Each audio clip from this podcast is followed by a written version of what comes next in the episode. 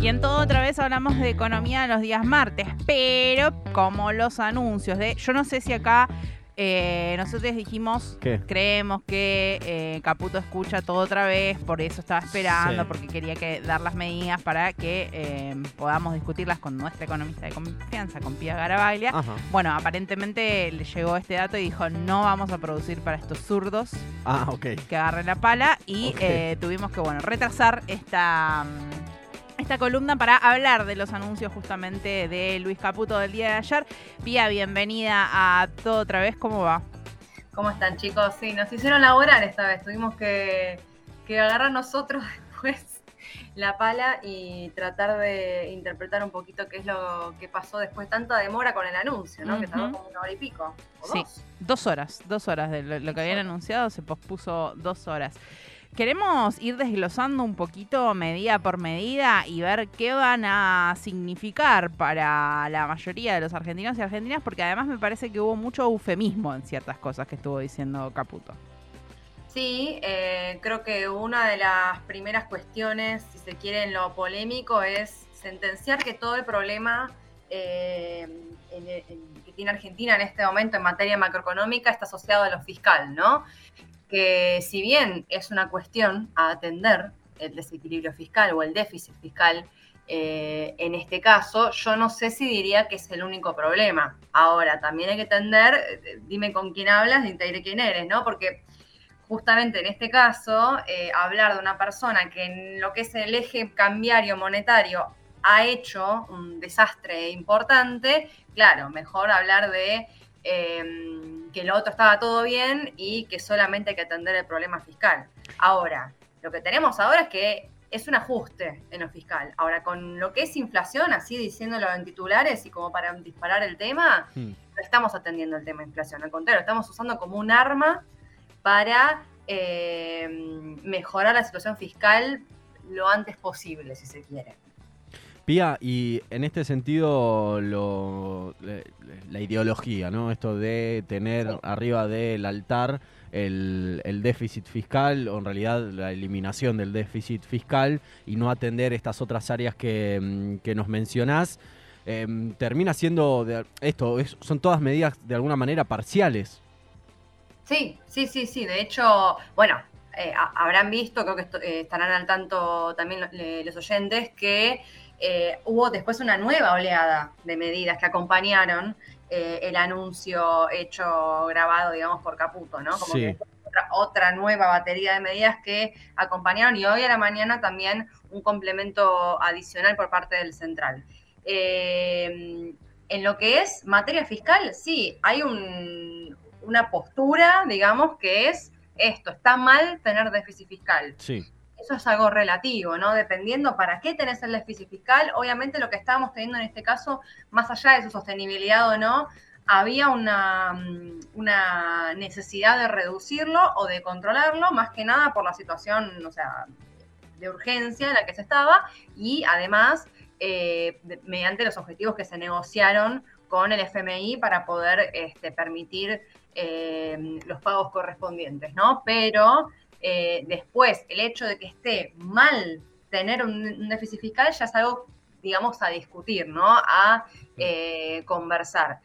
Después, los, em, las formas que tuvo de morigerar o de intentar em, subsanar ese déficit fiscal también eh, denotan una, un orden de prioridades, ¿no? Como que en principio parecía el plan este de la motosierra Ahora, en este caso, no se entiende bien cómo se va a hacer esta suspensión del contrato, si es una cuestión anticonstitucional, si eh, es algo que es solo contrato, si no es planta permanente, si van a juicio, si no van a juicio. Esa cuestión a mí, por ejemplo, me, Em, me confunde y me, despierta un poco de, desconcierto, ¿no? Porque digo, si es, si es suspender contrato de planta permanente y es algo que es anticonstitucional, eh, ¿estamos bien en tocar esto para equilibrar el, déficit fiscal? ¿Por qué no estamos tocando entonces, por ejemplo, eh, una cuestión que es lo que pagan los jueces en ganancias, ¿no? ¿Por qué estamos hablando de dejar gente en la calle como prioridad en una situación de emergencia? Bueno, ahí no escuché en ninguna de todas las medidas. Yo pensé que en esto de achicar el Estado, de motosierra que se estuvo vendiendo, iba a haber algún punto de hablar de los sueldos justamente de funcionarios y funcionarias, porque digo, si van a achicar lo que el Estado gasta, no solamente revisemos a las personas que trabajan en cualquier dependencia estatal, sino los puertos jerárquicos. Exactamente, y también los casos de los, tipos de, puestos jerárquicos, ¿no? Porque algunos que ni siquiera están del todo blanqueados, los pases que se hacen, bueno, ese tipo de cuestiones me parece que con decir que no se renuevan las cuestiones que tienen menos de un año de vigencia, no estamos diciendo nada en particular, todavía no sabemos ni siquiera cuánto sería, ¿no? En cabezas y en dinero, digo, ¿no? De cuánto, es el recorte en especial, pero ya sí lo que se ve de, premisa es, bueno, va a haber gente que va a estar sin trabajo. Ahora, es gente que mm, si era competente, si no era competente, dónde estaba, en qué área estaba, a qué se dedica, si es profesional, si no es profesional, si es político, si es clientelista, no sabemos. Creo que eso, bueno, se irá quizás hilando un poco más fino. Eh, en, lo que, en lo que sigue. Eh, sí, bueno, la, la, estructura de los ministerios es algo que no tiene que ver con la mm, la cantidad de, trabajadores en este momento. Sí que se reduzcan las secretarías, que sea todo más o menos la mitad, no implica que sean la mitad de trabajadores, ¿no? No es que van a estar todos duplicados, porque justamente hay ministerios que tienen otra finalidad, que bueno, si lo queremos hacer más eficientes, ok, pero bueno, hay que ver ahora cuál es el foco de, eso. Sí, de hecho, Pía, hay un régimen que cubre justamente cuando cierran ministerios o secretarías, esos trabajadores, trabajadoras eh, tienen un régimen de, ah, de mm, proporcionalidad de cuánto tiempo están, cuánto tiempo se sostiene ese, ese contrato hasta que se determine, digo, la, el destino de esos trabajadores, trabajadoras. Hay algo que está previsto. Si se va a cumplir o no, bueno, no podremos saberlo. No, claro, y por lo pronto va a ser, em, bueno, esperar un poco que se aclare un poquito más o que se brinde un poquito más de detalle y ver también cómo deviene esto, ¿no? Porque justamente, y, vuelvo a, decirlo, ninguna de estas medidas va a mitigar la inflación. O sea, eh, nada de esto en este momento eh, va a ir em, en pos de bajar la inflación, sino más bien lo contrario. Y bueno, un, poco se venía anunciando, ¿no? Esto de la estanflación. De, bueno, reducir el déficit fiscal, pero lo que sí se infiere es que en consecuencia va a haber un nuevo set de medidas justamente para ahí sí supongo que atacar el tema de, la inflación. Lo que hace la devaluación del tipo de cambio oficial, esto mm, con este acompañamiento para los importadores para poder reducir la brecha, que se dio el impacto de a la mañana cuando abrieron los mercados, sí lo que hace con eso, más el el, planteo del crawling peg, creo que lo habíamos tratado en las columnas, ¿no? Esto de hacer un aumento eh, escalonado de a poco para hacer este catch-up entre inflación, precios y, tipo de cambio. Hoy por hoy lo que va a hacer es, sí, o sea, reduce la, brecha cambiaria, no, dejaríamos de tener ese tipo de cambio tan atrasado, pero al mismo tiempo no estamos haciendo nada para esta recuperación de dólares, ¿no? Porque encima el sector exportador, en contra de todo pronóstico, se le están volviendo a poner retenciones, que supuestamente era algo que iba en contra de lo que iba a hacer este gobierno, más allá de que lo digan como algo provisorio o no. Pía, eh, justamente ahí te, quería consultar en esto de algo que charlamos mucho durante todo este año, tiene que ver con uno de, mm, las, de los desafíos más importantes de nuestro país a nivel economía, tiene que ver, que ver con el acceso a dólares, con el acceso a divisas. Todas este tipo de medidas bajo esta ideología que está medio confuso porque todo lo que anunció ayer Caputo, es, como bien decías, contradice mucho de lo que vino diciendo ley en campaña. ¿En qué medida podrían facilitar el acceso a dólares? ¿En un futuro ideal en el que no tenemos déficit fiscal y nos prestan plata, básicamente? Eh, esa sería una de las opciones, sí, como quizás la más eh, obvia o la que decantaría según viste más o menos la, ideología. Otra podría ser eh, inversiones, que pueden ser inversiones especulativas, pero también pueden ser inversiones, no sé, en el sector construcción. De hecho, Caputo ha este, entiendo que ha traído bastante ese tipo de capital, pasa que bueno, después con eso no quita que haya fuga después o no, ¿no? Pero bueno, este, atraer ese tipo de inversiones, sea real estate productivo, financiero, especulativo, también puede ser un tipo de endeudamiento, si se quiere. Eh, pero bueno, entiendo que se apuntaría a, esa metodología después para atraer capitales. Y bueno, imagino que después aliviar un poco eh, al sector exportador para poder incentivar y Mm, que, pueda recuperar. Sí se ve, o, lo que se interpreta menos así a priori, que no se va a, o sea, se abandona esta idea de exportar para crecer, ¿no? Que era un poco la más la bandera del principio del gobierno de, Alberto, que era esto de, bueno, nosotros generaremos nuestra divisa, sino que acá es más, bueno, tenemos un sector productivo limitado, lo vamos a complicar un poco más con las retenciones temporalmente, pero con la evaluación debería estar mejor parado, más competitivo, pero tampoco es que lo vamos a potenciar, no es que lo vamos a estar subsidiando y decir, bueno, tal sector puede crecer o lo quiero ayudar a crecer o quiero apoyar mental, no sé, en el agro para generar divisas o en vaca muerta, bueno, eso como que yo veo que se va a empezar a em, alejar o desplazar, al menos en, lo inmediato. Y de las otras medidas, porque también hubo medidas que eh, hablaban de lo que tiene que ver con los planes potenciar trabajo, con la asignación eh, universal por IGE. Digo, estas medidas que habían dicho no, no se van a tocar, pero si dicen van a tener el mismo valor que em, tuvieron en el 2023 en un caso y eh, después dicen, anuncian, no, bueno, estos sí lo vamos a aumentar un 50%, pero se devaluó más de un 100%, no me está cerrando la cuenta. No, no, para nada. Eh, de hecho, eh, justamente si era eh, el objetivo sostener un poco a, la población que está más necesitada con esto, como decís, no, tiene ninguna... No es un aumento que les llegue a compensar lo que se va a licuar, no que se licúe ni, ni siquiera estos meses, sino lo que se va a licuar este mes el que viene, ¿no? Porque todo esto de vuelta es un shock que va mm, a potenciar la inflación. Y seguimos encima con el tipo de cambio que va a estar atrasado. Por eso está esta idea de crawling peg, porque no se levantó el cepo.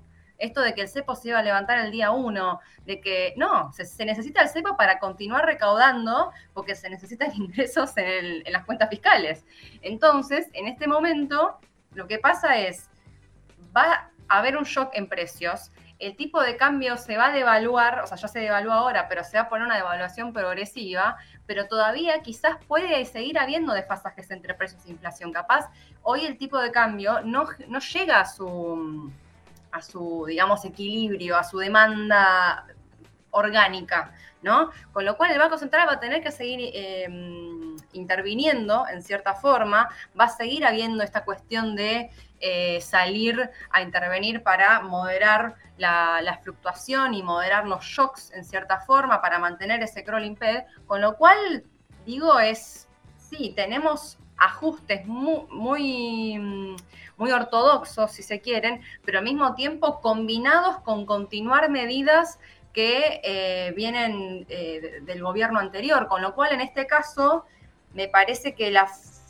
esta falta de, mm, de lectura o esta falta de eh, línea concreta, de premisa concreta, puede confundir no solo al inversor, sino al empresario, al laburante, eh, y eso se traslada después a precios. Lo que hace es que justamente los precios sigan descalabrados, el tipo de cambio siga eh, en mayor demanda. Las LELIX, que era un problema, el desafío más grande para derribar, al final se dieron cuenta que se licuaban solas con inflación, con lo cual no la están desarmando. Entonces al final es como, bueno, eh, ¿para dónde estamos apuntando? ¿no? Entonces lo que diría es, más allá de eh, lo, que le falta un poco a este paquete de medidas, es también una lógica, un poco de entender de, bueno, yo mantengo esto, pero lo voy a sacar, pero después eh, tengo cosas del gobierno anterior que las critiqué que las iba a sacar al día uno, pero las mantengo, y al mismo tiempo quiero echar a todos lo del Estado y estoy empezando a hacerlo. Y esa incertidumbre, ¿la gente qué hace? consume más para poder cubrirse, demanda más dólares para protegerse contra la devaluación, el empresario no invierte y no produce. más, más inflación, más eh, devaluación y es la misma presión que venimos teniendo, con lo cual no veo que se subsane el tema macro de fondo. Digo, además no solamente eh, la inflación se va a acrecentar por esto de que ellos llaman sinceramiento de precios, que mm, bueno, son estos eufemismos que utilizan para no decir que nos van a aumentar todas las cosas, eh, pero no solamente van a aumentar directamente por el precio de, bueno, esto de, la devaluación de, la moneda, sino que también tenemos que esperar cómo se van a trasladar las tarifas que tienen que ver con lo energético. Porque se va a eliminar ese subsidio y ya vivimos una experiencia similar con las tarifas de servicios durante la presidencia, la primera presidencia de Mauricio Macri, y eh, las empresas la tuvieron muy complicada. Sí, además es un, o sea, las tarifas del sector energético y también de transporte son cuestiones que tienen capilaridad en todos los sectores, ¿no? O sea, te aumenta a vos, a mí, al de al lado y al de enfrente la luz, y te aumenta en todo sentido, ¿no? Porque al peluquero que está atendiendo le, va a aumentar la factura, como te aumenta a vos que vas a ir a la peluquería. Entonces, en ese sentido, se genera esta puja distributiva. Eh, no es que está aumentando el precio de un producto en particular, sino que es algo que incide en, los, en, la matriz de costos de todos, ¿no? Desde el ahorrista, el empresario, el consumidor, de todos.